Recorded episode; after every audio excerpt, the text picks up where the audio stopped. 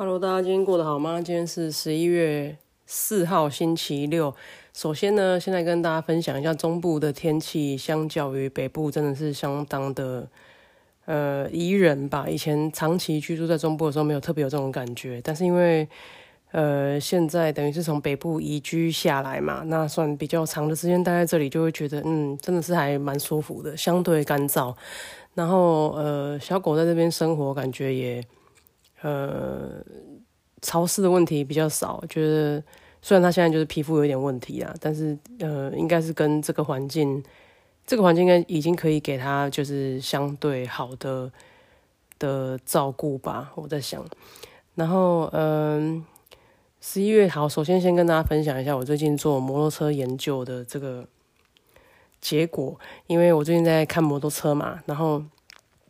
呃，目前这个全新迪爵之前有跟大家聊过，他目前问到最佳的方案可以给大家参考。因为十月之前呢，它其实跟三阳跟光阳有一个价格战的的的的情况嘛。那它其实有一些折旧，那除了那些台面上大家网络都查得到的折旧，内扣多少钱，我们就不讲了嘛。我们讲的是有差异的部分，是原来旧换新。呃，你的旧车旧换新是可以折抵四千块嘛？那九十六年四月份以前的车可以再多折两千块。但是现在呢，十一月一号开始的新方案是，除了保有原来车车厂给你的。呃，新车的折价以外，这个是大家都一样，所以没什么差别。额外补助加码的是，呃，本来你旧换新可以折四千块，现在在额外加码三千块。那这个部分是就是政府出的，也就是说，如果你有一部旧车，那现在不限于是直系亲属或者是亲属，只要是任何人有一部车报废了，他们又要换车，他把报废单给你，你拿着这个报废单呢去买了一部新车。呃，透过申请的方式都可以拿到四千加三千，总共就是七千块的补助，是直接汇到你的账户的。那这个其实我觉得对，因为摩托车不是一个单价很高的东西，你就假设均价七万块好了，你一个旧换新可以额外拿到七千块的补助，等于又是减免了 ten percent 嘛。然后加上呃，车商给的方案也相当优渥，像以前呢，现金买车可能会比。分期买车稍微便宜一点嘛，所以诶，大家就是游刃有余的话，都会倾向拿现金来买，要不然分期会被收一些手续费或者额外的利息费用嘛。那现在车商呢，可能跟配合的银行呃怎么样，所以他提出来的方案是现金诶，分期的价格还比现金少一千块。那以全新迪爵三阳的全新迪爵为例，就是现金是六万九，分期的话是六万八。然后还可以二十四期零利率零手续费。那如果你申办分期买车的话，还可以得到呃丢车赔赔车的保险。这样，那我觉得对，呃，你手上没有那么多现金在就是运筹帷幄的人，这是一个相当好的方案。因为你看，你除了呃，假设你要选这部车，那你除了六万八可以直接分二十四期，没有利率跟手续费以外，它是比较优惠的车价。然后呢，你还可以拿到。呃，四千加三千，这个这个政府加码的旧换新补助，那我觉得这不失是一个很好换摩托车的时机，大家可以评估一下。那功课都帮都都帮大家做好了。目前问到最佳的方案是这个六万八的是牌价嘛，对吗？这部摩托车为例，我目前问到最佳方案是它有三千五百块的现金折扣，是你去办了这个六万八的分期嘛？那这个三千五的呃车行的佣金就对了，它是。让给你的，等于是说你这六万八再减三千五就对了。那其实这样算起来，真的，一一来一回又又多差了一万多块，其实真的还蛮不错的。那原本要将近七万块的车，其实你的取得成本大概只在五万多块吧，我觉得是还不错啦。那大家如果家里车子就可以审慎评估，也许这是一个蛮好的方案。这样，然后呃，当然你想买什么？品牌那是个人喜好啦。那我选这部车只是单纯因为实用性啊，然后它的妥善率，还有就是它的车厢是业界最大。那车厢我觉得是一个很重要的东西，因为我常常会呃跟家人然后带小狗出去嘛，所以我需要够大的置物空间。然后呃还有就是大家坐在一起是舒服愉悦的。你知道有一些摩托车的坐垫是会做的很斜或者很硬，所以你在骑乘的时候，后面的人会一直往前面滑，然后就要一直调整位置，有没有？就是做红绿灯就要一直调位置，这样我觉得很不舒服。那目前选这一台的原因是这样子，我可能会就再找个时间去看，这样给大家参考。那另外就是呃。年底，大家就是你知道，因为现在国旅很贵嘛，那也流传说，因为太穷了，只好出国玩。因为国旅真的攀到一个那个房价不知道怎么回事，那常常稍微你觉得就稍微有 quality 一点的房间的饭店，大概都是上万的。那尤其是假日，一万五、一万六已经变成是常态，那根本就神经病了。因为正常人一个月薪水，你都住两个晚上，不吃不喝就花光了。然后，呃，我觉得太攀了啊。然后。那刚好年底有一些假还可以用，所以就最近出了一趟国，这样。那去了哪里呢？去了韩国的釜山。韩国是一个，呃，我我这一辈子第一次出国就是去韩国。那我当时是去汉城，当时就是现在的首尔。那以前它就是叫汉城嘛。那小时候因为我是，呃。呃，运动校队嘛，所以我我在大概十岁的时候就有机会出国比赛，这样。那那就是我第一个去的国家。然后我记得当时我去的时候，呃，我妈在我的行李箱里面放了两排的那个来一克，就是不同口味这样。我还觉得出国为什么要带这个？觉得妈妈太担心。没想到出国还真的吃不习惯当时韩国的食物呢，就是冷的，没有像现在这么 fancy，说哦又有韩国烤肉，又有怎么样炒满面、炸酱面，当时没有那么多选择。当时出去呢，就是一直吃铜盘烤肉，然后水水的肉很像水煮的，然后上面有几根人参，放一些枸杞，反正看起来很难吃。所有的东西都有人参的味道，然后人参鸡嘛，然后呃，给你一个铁碗装白饭，只有饭是热的，桌上的菜全部是冷的，就是小菜一碟一碟一碟。那对小朋友来说真的吃不习惯，那后来就真的要回房间去吃那个泡面。然后我也记得当时我也买了韩国的泡面，就我十岁的时候买了一包橘色的面，已经想不起来是什么。现在回想，蛮有可能是新拉面的。然后呢，在饭店想要弄来吃，结果打开发现里面只有红色的粉跟一点干燥泡菜，不知道怎么吃诶。那泡起来整碗面红红的，也不敢吃，就酸酸的，吃起来酸酸辣辣的这样。然后当时觉得对韩国的印象就不是很好，因为东西很不好吃嘛。那我第二次去韩国是我大学毕业的时候，那那次是跟团一起去，跟我家里的人一起跟团。那到那边也是吃的不太好，因为当时呃韩剧或者是韩，其实那时候已经有大长今了啦，人设生死恋那个时候吧。然后呃，但是食物没有现在这么多元化。我一直觉得韩国食物变得很。花俏应该是从，呃，大概近十年、十五年，从就是这些韩裔到美国发展的人，然后他们把就是把这些韩国菜带到美国去之后，因为美国美国人吃的东西很花俏嘛，他可能在那边融合当地的食材啊、肉类啊、蔬菜啊，然后后来变了一套更花俏的韩国菜，在美国做成功之后，再把这些东西带回去韩国，才是我们现在看到的，就是很 fancy 的。韩国烤肉啊，又会沾 cheese 啊，然后又又怎么样？又部队锅、又泡面锅，有没有？有的没的。然后或者是像一些像 bulgogi 啊，这个炒牛肉、铁板炒牛肉这些呃东西，都做的非常花俏，然后很多肉、很多蛋白质，看起来很美味。这样，我觉得这应该是一个就是文化交流的过程啊。然后到到外地去把，比较。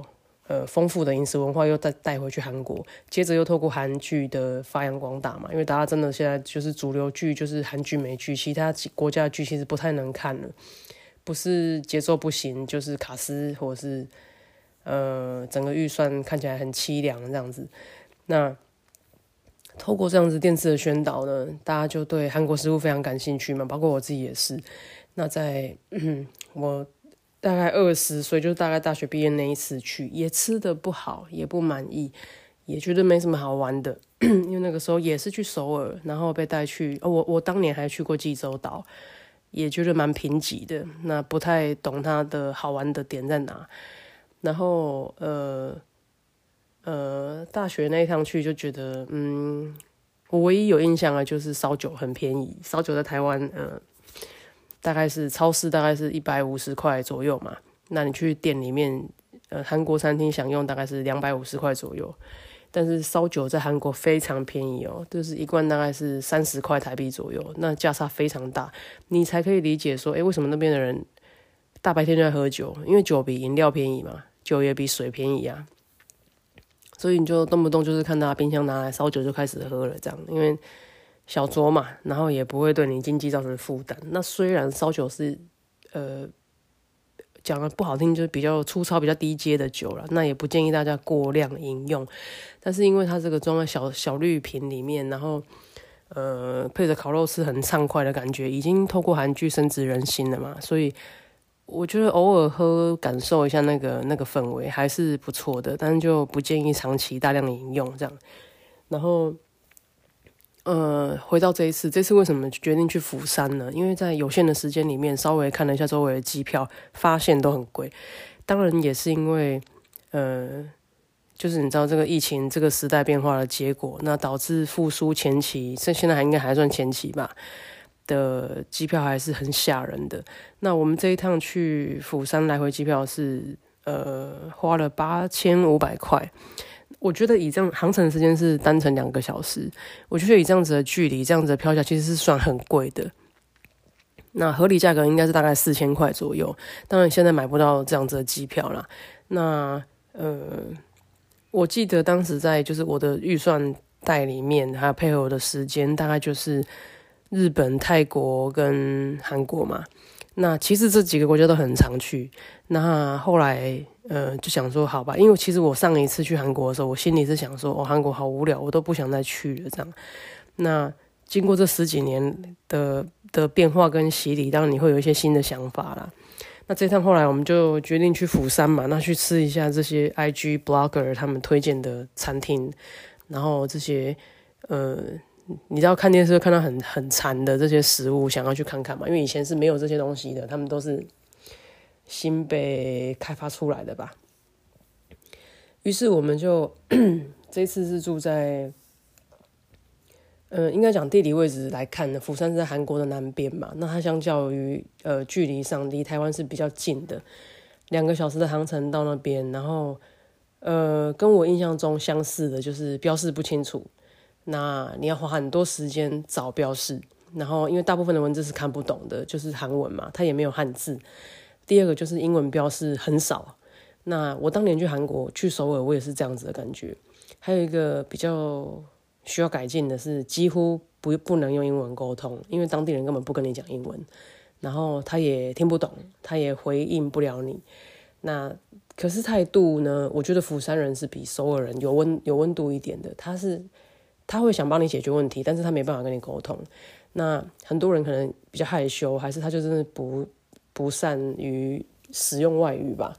你一你一跟他讲英文，他会立刻别过头，然后你第一第一反应你是会有点傻眼的，因为想说，哎，他怎么好像很没礼貌的样子？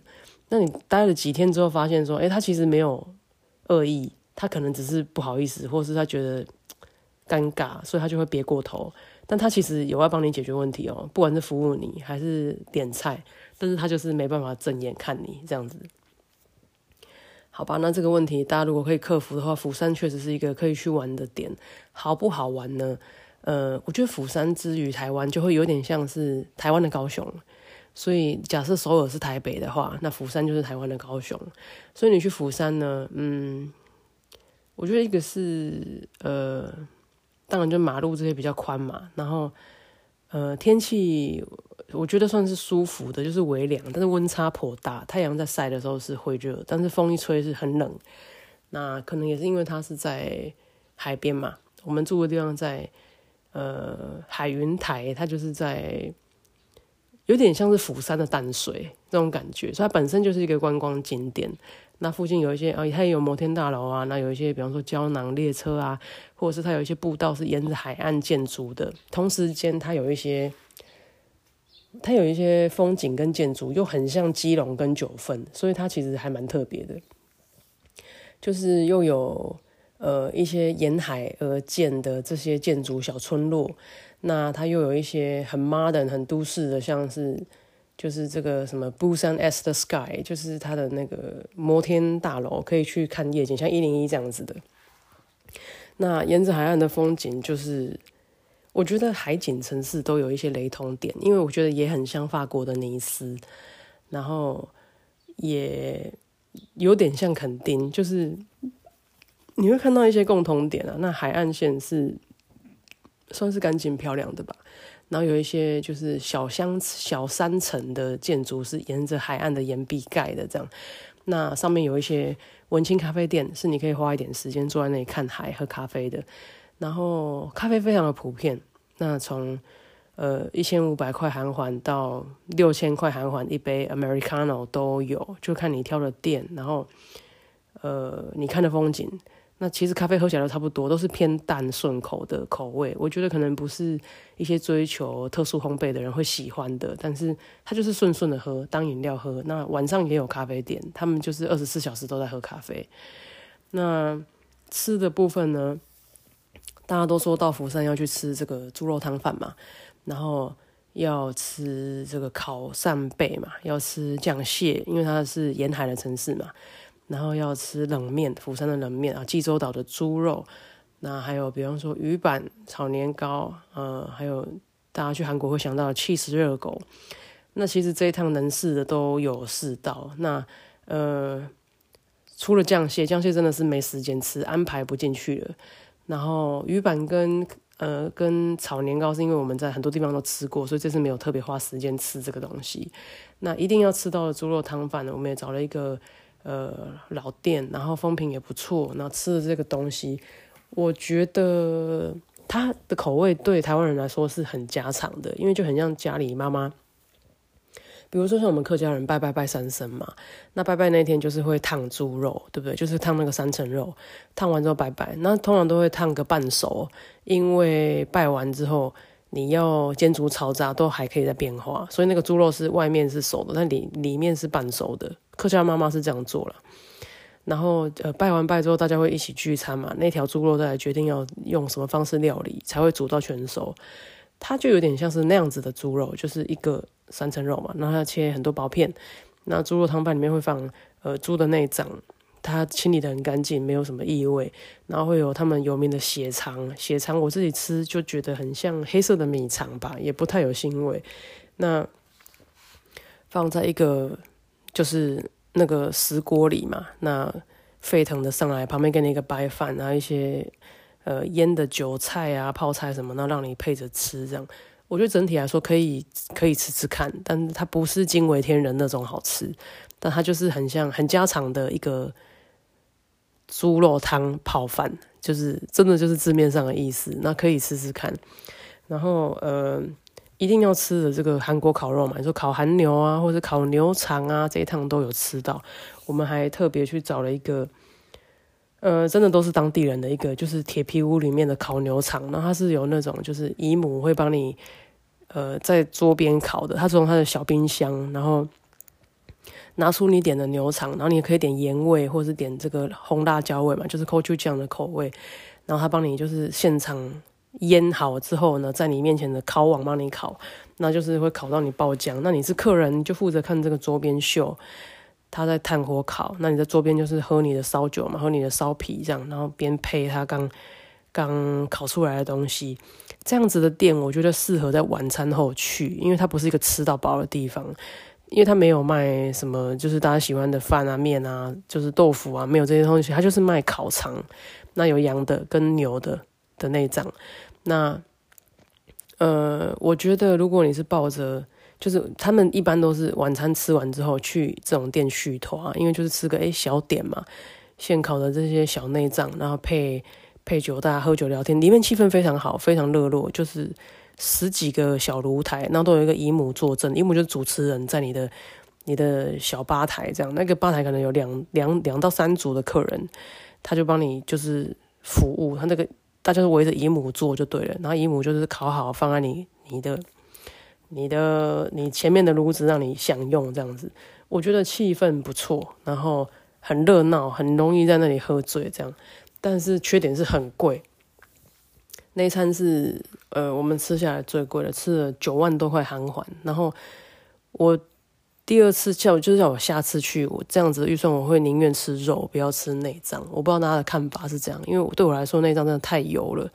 它因为它是牛内脏嘛，它整个内脏里面都是油，吃起来是就是很很爽啊，因为你就是一块油在嘴巴里，可是你会吃的很有负担，这样，因为真的很油，然后可以吃吃看就好了，呃，不吃也没关系，就是它是不错，但是我觉得太贵了。然后因为我们点一份三百克的肉，他跟我们收了，我们其实后来觉得有一点。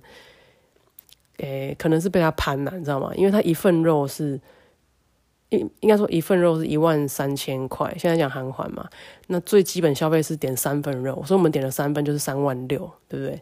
那我们还点了酒什么的，最后结账的时候，他给我们算六份肉的钱，然后因为我们一直不确定，还是说他给我们烤六份，我们不知道，所以收了那么多钱，最后变九万多块嘛。那其实应该大概是四万五左右，但他收了两倍的钱。但是我们后来隔天去吃烤肉的时候，因为是一样的收费机制，只是里面的东西是肉。我们点了这个三份的肉，就是三百克，因为它一份是一百克，他们的收费都是这样哦。后来我们点了三百克的肉，看起来是比那个内脏还多的，所以我觉得，嗯，他应该就是因为你外国人吧，听不懂吧，所以就收了两份。那这个应该是就是就就是被他攀呐，应该是这样子。然后，因为那个肉量绝对不到六百克，但是他就跟我们收了六百克的钱，这样。那呃，这个经验是就比较不推的啦。然后，当然，因为他不能跟你沟通，他也放弃跟你沟通，所以他就要跟你收钱这样子。那我觉得出来玩开心也是很重要啦，所以就也没跟他讲太多。然后呃，其他地方是我们去吃韩牛嘛，或者是去吃其他的烤肉，都还像是大家很推的。味战王的烤肉，那烤这个济州岛三层肉啊，五花肉嘛，那梅花肉这样，都经验还蛮好的。我觉得好的部分是小菜很多，而且很新鲜，然后很多生菜嘛。还有就是他周边服务，他帮你烤好剪的剪一条肉，然后烤完之后剪一块一块一块放在你的呃就是边边的烤网上，让你可以直接吃。这我觉得很好，因为我不喜欢去烧肉店。的原因之一是很忙，因为你要一直烤，一直翻，还要吃，然后你还可能你还要服务别人，这样就会很累。那他这个就你基本上在那边烤肉是你可以自己，呃，因为我没有吃到一件是要自己烤的啦，但是我觉得这种别人烤的我会我会再考虑，然后收费也很合理嘛，就是三分肉，因为它的低消就是三分肉，那。三分肉不多，我们两个人吃是刚好的，搭配一些小菜，然后你叫一些冷面啊，或者你叫一些，呃，叫个豆腐锅啊来配，它其实吃下来是很很很很有饱足感的，很视觉也很丰富吧，很多样。那一个人吃烤肉下来，一个人的，呃，费用大概都会落在，嗯。一千块以内吧，像我们我们两个人去吃，大概都吃台币大概一千六了，所以一个人大概七八百块可以吃到，呃，我觉得视觉很丰富，然后也很有饱足感的一餐这样，然后大家可以参考，然后呃，不能免俗的就是你一定要喝烧酒嘛，那烧皮这部分。呃，在店里还是贵的，但是你在你在商店买是很便宜的，所以当然那几天就是一直醉生梦死嘛，我觉得也是不错啦。呃，另外就是像你说热狗，嗯，我觉得有点可惜，它本身是好吃的，可是因为我点的时候呢，他就把它放进去微波炉，微波完之后就给我，我就有点傻眼，所以吃起来是口感有点油，因为它就是被微波嘛，但是里面是好吃的，它面包跟 cheese 跟热狗都分开吃都是好吃的，只是它。不是现炸的，非常可惜，所以也吃了一次就没有再吃了，因为太多东西要吃了，真的身体负担蛮重的。对，然后此行我对这件事情的总结呢，因为我也有去逛海鲜市场啊等等，当然有人觉得我一定要去那里吃到酱蟹，吃到烤贝，还是吃到帝王蟹，也许那是一个地方去吧，但是我个人感觉是我到那边没有想用餐的欲望，那各位可以去评估一下。它值不值得你做这些事情？这样，然后，呃，我个人总结的感想是，可以把釜山放在一个，如果你只是想去放空，你没有很在意行程，你就是因为距离近嘛，飞去那边，呃，住住饭店，饭店蛮便宜的，我们住在呃，很方便，离捷运站很方便，离海边也很近，离吃饭什么都很近，便利商店、超市都很方便的地方，而且是全新的呃饭店。那我们住两张床的房间，一个晚上合台币大概是一千八百块。然后我我觉得很可以，就是那当然，因为我们还有一些商务的需求，所以他也有提供，比方说你要引一些资料啊什么的，他也都做得到。然后服务怎么样？服务 OK 啦，就是死都不讲英文就对。我觉得韩国很特别，是通常像饭店或者机场这种比较有国际旅客的地方，你至少要会讲一点英文吧？没有，他们死都不讲。我连去机场要搭飞机。航空公司的地勤都一一直跟我讲韩文，我已经速速度表达我听不懂了，请你讲英文，他还是一直跟我讲韩文。唉，对，就是大家去旅行就可能有这个心理准备。还有就是韩国是不使用 Google Map 跟呃 Google Translate 都很难用，所以建议大家 download 两个 app，一个叫 Naver N A V E R，它是韩国本地的嗯地图的导航。那你一定要下载下载这个，它才有办法导你到 A 点到 B 点。Google 在那边是完全没办法规划路线的，可能是因为他们有一些锁国的机制，它是不不使用 Google 的。另外一个还要下载叫做 Papago，P A P A G O，有一只鹦鹉的图案。这个 App 是专门翻译韩文到中文的。那你所有看不懂的菜单，你想要问的标示。你都手机拿起来拍照的瞬间，它就可以帮你翻译成你要指定的语言。然后我觉得在韩国很好用，因为基本上他们就是不讲英文的。然后，嗯，大家可以去体会一下，有没有异国风情？还行啊，有没有礼貌？还可以的。就是因为釜山毕竟没有那么拥挤，所以它没有像首尔说会一直人挤人，然后大家很暴躁，就像台北一样嘛。那釜山还是相对比较汽油的地方。所以，如果机票便宜，然后你有个三四天的假，我觉得釜山是一个适合去，就是去放空、吃吃东西，然后不要看到台湾人的地方。然后，呃，你适不适合去？因为我觉得景点真的就是我比较无感呐，我觉得就是还可以的，就是舒服生活城市这样子，没有什么很大的景，然后说一定要怎么样。啊，听说那个很多传说的那个。诶，智异山好像就是从釜山去嘛。那大家如果对爬山有兴趣的话，这也是一个可以参考的。你可以住在釜山，然后去可以去爬爬智异山这样。那它好像有一些季节可以看枫红或者雪景。釜山的季节基本上是比首尔晚一个月，所以当首尔开始下雪，一个月后釜山也大概要开始下了。然后大家可以参考。那祝大家 年底之前有假就可以好好的去玩。那台湾真的国旅很贵。品质很差。身为台湾人，我能讲的公道话就是这样。然后，呃，你不想被攀，不想被玩的一肚子气，然后不想吃饭吃的很火大，那就出国去吧。那我觉得物竞天择了，也没有什么说一定要支持台湾怎么样，因为你真的东西做成这样子，也很难停得下去嘛。然后，嗯，呃，建议大家避别的话，到韩国去换就好。到当地去换就好。那你可以准备台币，或者在台湾准备美金都可以。你到韩国那边到当地的汇兑所，那比较好的汇率你再去换。那现在目前比较好的汇率好像是一千块换四四万五千块韩元，这是比较好的汇率。那相信在首尔、釜山一些比较热闹的地方都有一些汇兑所，大家 Google 一下，都很多网友会分享汇率棒的地方。不要在机场换汇，也不要在台湾换韩元，因为你会。被剥蛮多皮的，就是这些汇差是不容小觑的啦。相信大家如果要去 shopping 会带比较多钱的话，你就会有这个问题哦。我还有一个要建议的就是，如果你的信用卡在国外消费是没有手续费的，或者是你的信用卡在国外消费的回馈可以折抵手续费，就是你自己看一下你的方案。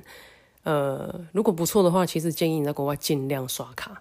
那刷卡的时候呢，要选当地的货币，比方说在韩国刷卡，它刷卡就会跳两个汇率，说你要。韩币还是台币嘛，一律选当地货币，那你就选韩币来消费，折合汇率对你来说才是最划算的。那一来，你身上不用带太多现金，在那里找钱换钱的时候很容易出错嘛。第二个就是刷卡消费，每一笔你都有记录。然后呢，你选当地的货币换回来台币，其实是相对划算的。那你也省了很多汇差的呃损失。所以这部分给大家参考一下。那大概就是这样子。其他的，呃，就是祝福大家旅途平安嘛。那出门保个旅平险，很便宜，但帮自己买个保障，这样。那祝大家玩的愉快，拜拜。Hello，大家今天过得好吗？今天是十一月十七号，星期五。然后很快一周又来到尾声，大家会听到背景音有一点机器运转的声音，那是因为我现在在机房嘛。那因为呃需要等待配合的人来，所以我觉得也不要浪费时间，我们把握一点可以录音的机会这样。然后呃最近有太多事情在发生，然后诶其实生活蛮疲劳的啦。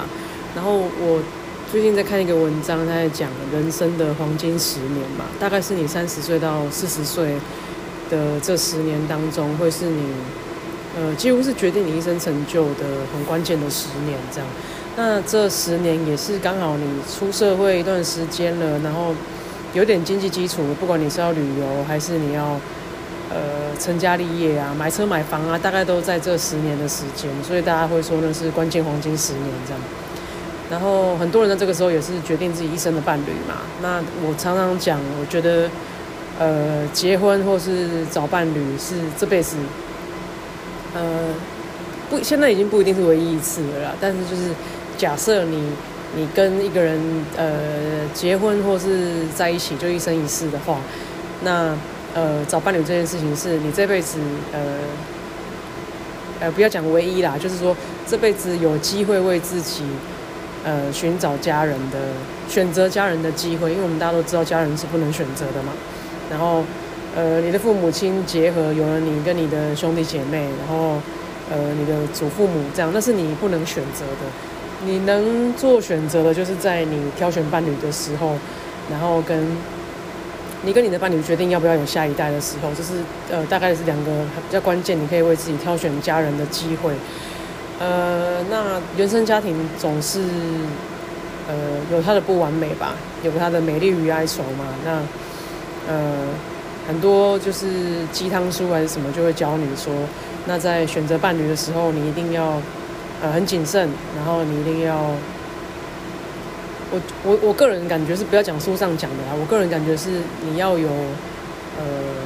比较丰富的人生阅历吧，旅游的够多，认识人够多，书读的够多，或者是呃阅历这个世界够多，你才会知道自己呃适合怎么样的对象。那当然很少，真的非常少的几率是，你从来没谈过恋爱，然后你一交往这个对象就是可以跟你一生一世非常适合的人，其实比较难啦，因为人在呃成长过程当中，工作求学，你在。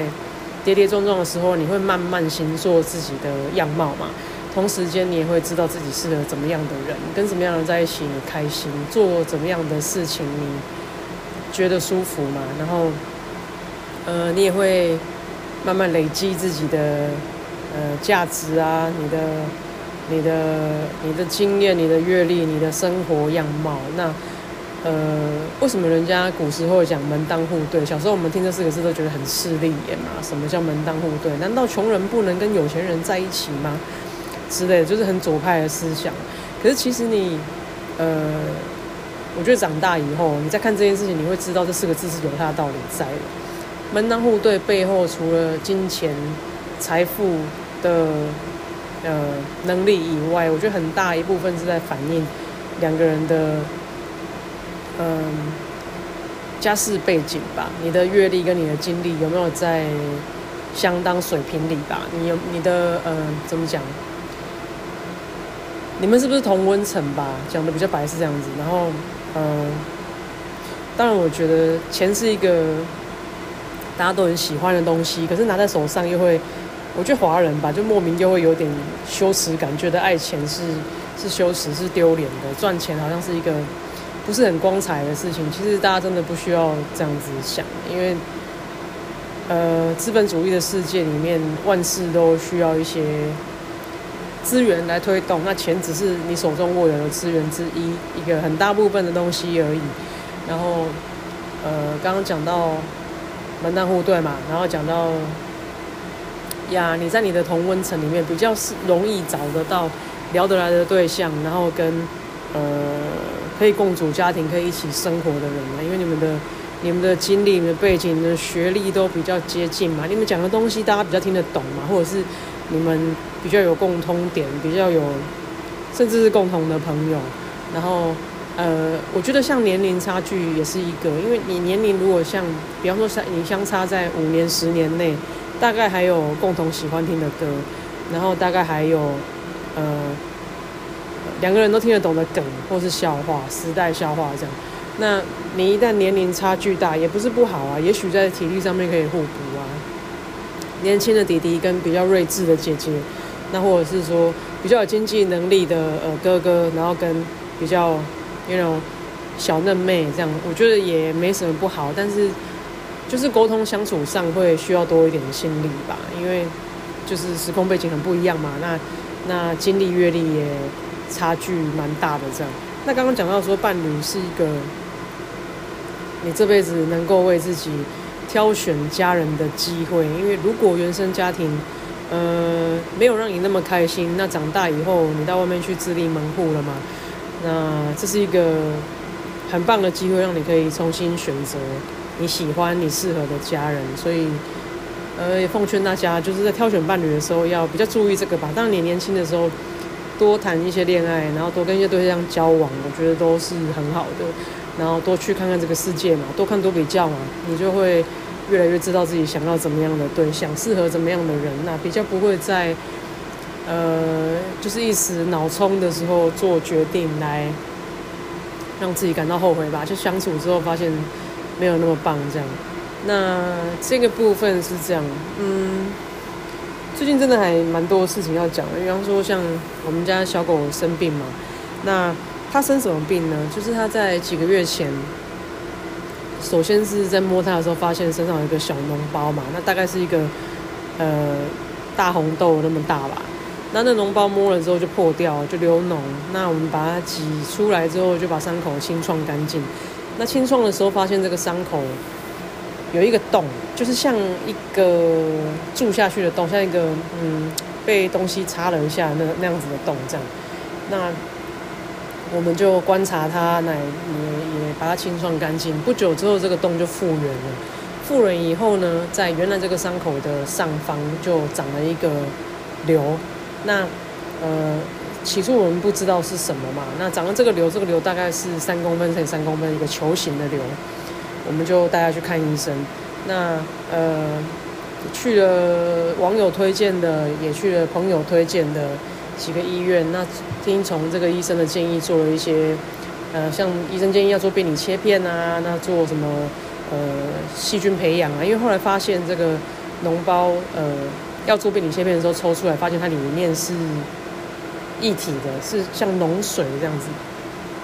所以抽出来液体呢，那医生就建议说啊，那送细菌培养啊，看看这个细菌对什么抗生素是什么抗生素对这细菌是有效的这样。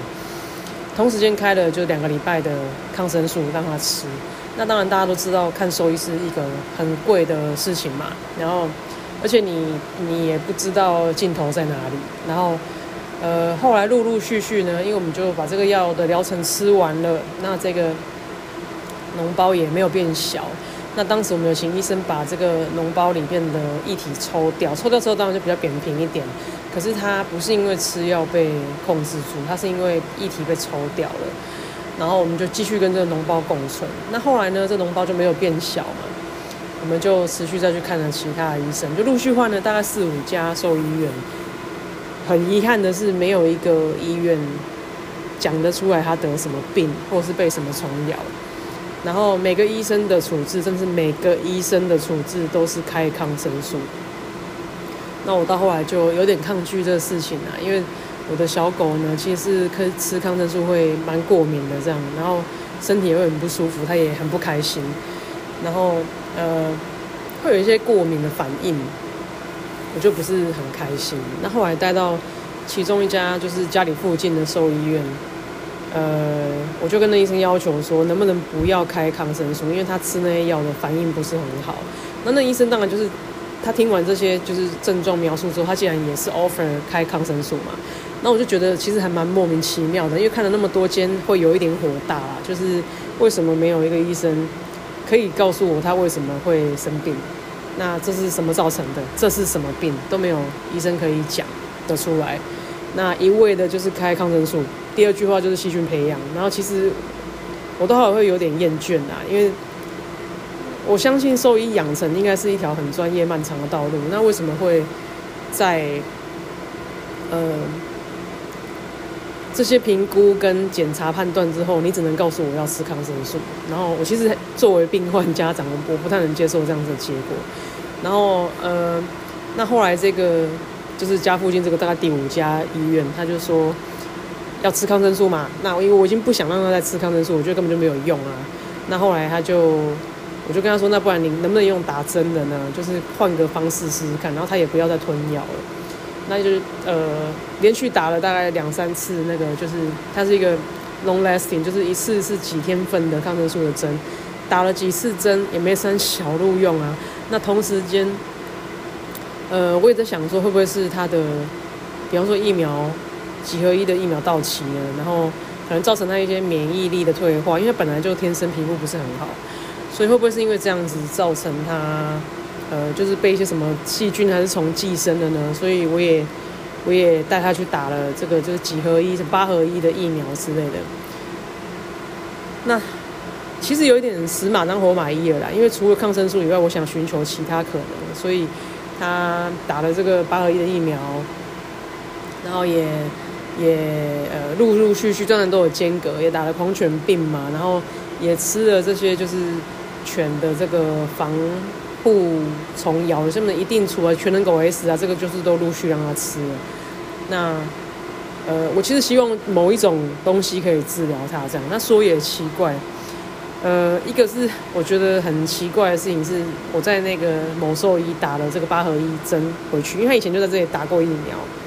打针那天呢，我就忘记带了他的宠物护照去。那其实打完针，大家有养宠物应该知道，呃，疫苗的瓶身上面有贴纸嘛。会让你贴在宠物护照上面，然后提醒你说：“哎，这次打了什么？那下次几月几号要打，对不对？让大家有所依据。”那次我就忘记带护照，那可是那个兽医院的系统其实看得到他上次打什么的嘛。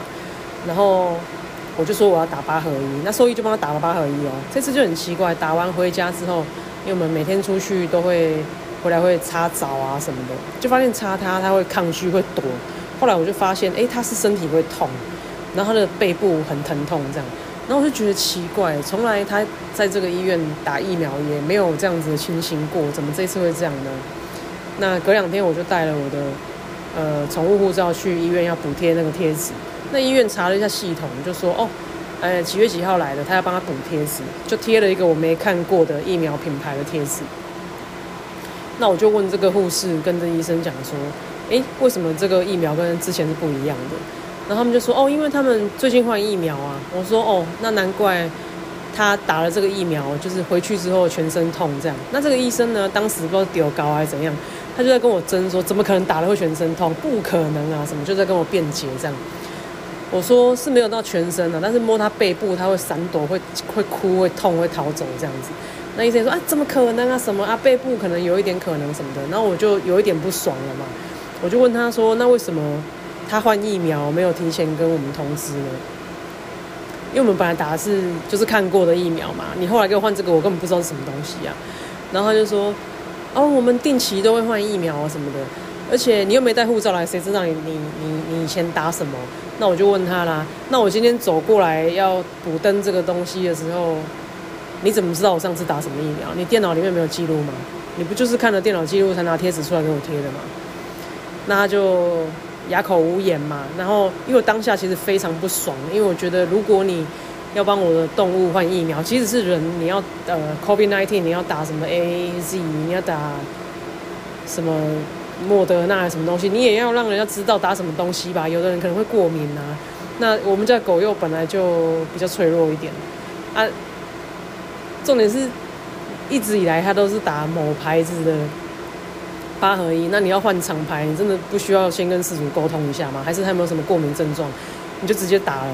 然后我家的狗就平白无故在家里哭好几天，说背很痛这样，然后也不给人家摸，加上它本来身上就有那颗瘤，我就觉得真的是很火大。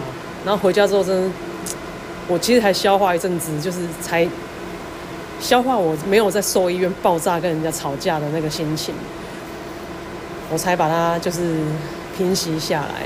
然后反正我其实我相信术业有专攻，那可能我真的比较没有。兽医员还是怎样吧，就是呃，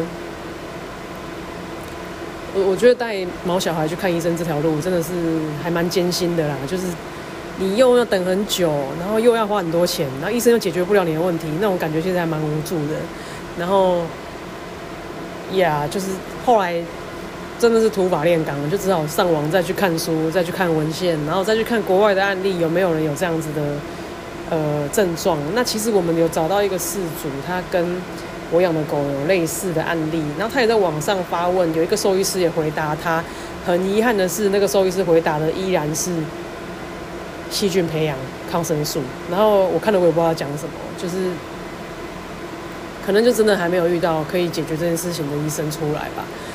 然后啊，当然也很谢谢，就是我们有个朋友推荐。呃，在在初期的时候推荐一个北部的医生，然后因为那个医生的检查有发现他这个脓不是一颗瘤，也不是癌症嘛，然后呃是个脓包这样。那其实虽然这一步没有解决他的问题，但至少让我们知道它不是一个恶性肿瘤，那知道治疗方向应该往哪里去。那这个部分我就觉得这个心力跟时间花的是有值得的，因为帮我们排除掉一个可能。那后续抗生素，我就觉得我已经，我就是不相信这东西了啦。然后，然后呃，还好是我们在就是后续自己，呃，就反正就是找一些就是呃四面八方的资料来尝试的结果呢，是有一天它这个瘤呢就周围的毛就脱落，因为它就是准备往表层浮出来。那我们就发现，哎，一定是。